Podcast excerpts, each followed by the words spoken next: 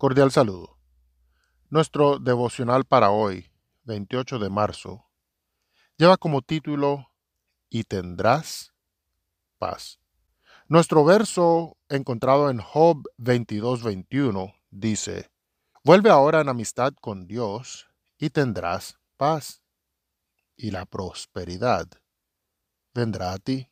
Si a éste sueltas, no eres amigo de César le dijeron los judíos a Pilato, cuando el procurador analizaba la posibilidad de liberar a Jesús.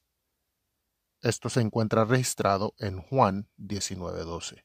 El emperador Tiberio era conocido por la severidad con la que trataba a sus adversarios, por lo que ser tildado de no ser amigo de César era muy peligroso.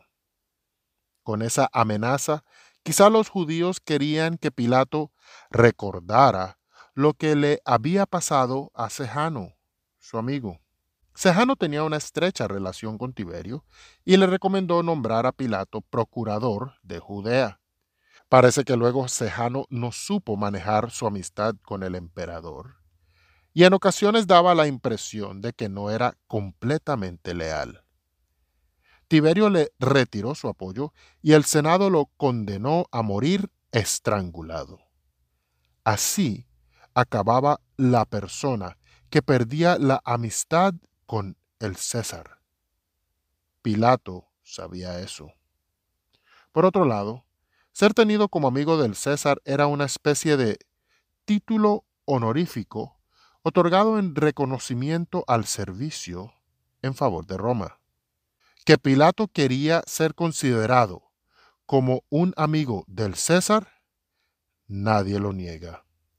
En el Museo de Israel se exhibe la conocida piedra de Pilato, que contiene una inscripción en la que aparecen juntos el nombre de Tiberio y el de Pilato.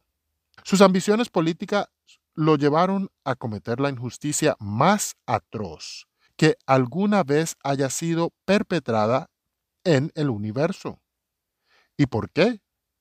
Porque quería ser amigo del César. ¿A quién pertenece nuestra amistad? ¿Nos sentimos aptos de tildar de cretino a Pilato mientras emulamos su conducta a cada instante? La epístola de Santiago dice lo siguiente. ¿No saben ustedes que ser amigos del mundo es ser enemigos de Dios. Cualquiera que decide ser amigo del mundo se vuelve enemigo de Dios. Santiago 4:4. Parece que nosotros nada más hemos cambiado de sustantivo. César por el mundo. Pilato fracasó en su intento de encontrar un precario equilibrio entre César y Cristo, porque eso es una imposibilidad. De acuerdo con el historiador Eusebio, Pilato acabó suicidándose. No encontró paz en su amistad con el César. En cambio, a nosotros se nos promete, vuelve ahora en amistad con Dios y tendrás paz y la prosperidad vendrá a ti.